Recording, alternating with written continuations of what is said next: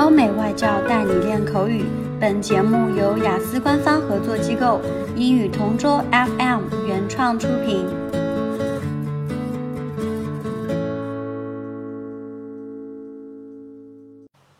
Describe an item of clothing you enjoy wearing.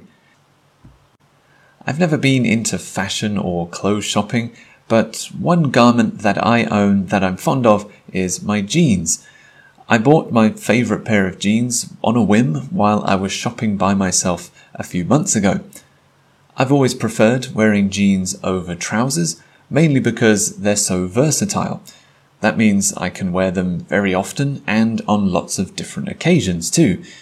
Because my office dress code is smart casual, I can even wear my jeans to work and then see my friends in a restaurant after work too. They're made of a dark blue denim and they're slim fit, which means they're not baggy or loose in any places. Based on jeans I've owned in the past, some of them have been quite uncomfortable and restrictive. But after wearing these ones for a few weeks, I realized that the jeans I've probably been wearing were ill fitting and not really suited for me. Since they fit well, they're comfortable to drive in or sit at my desk for a long period of time. The pockets are deep too, which is useful. I can wear them almost all year round because denim is relatively warm in the winter and it wicks away sweat in the summer.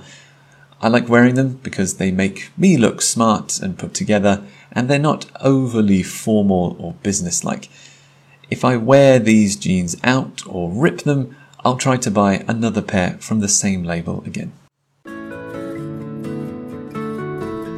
OK，今天的 Part Two 口语话题到此结束。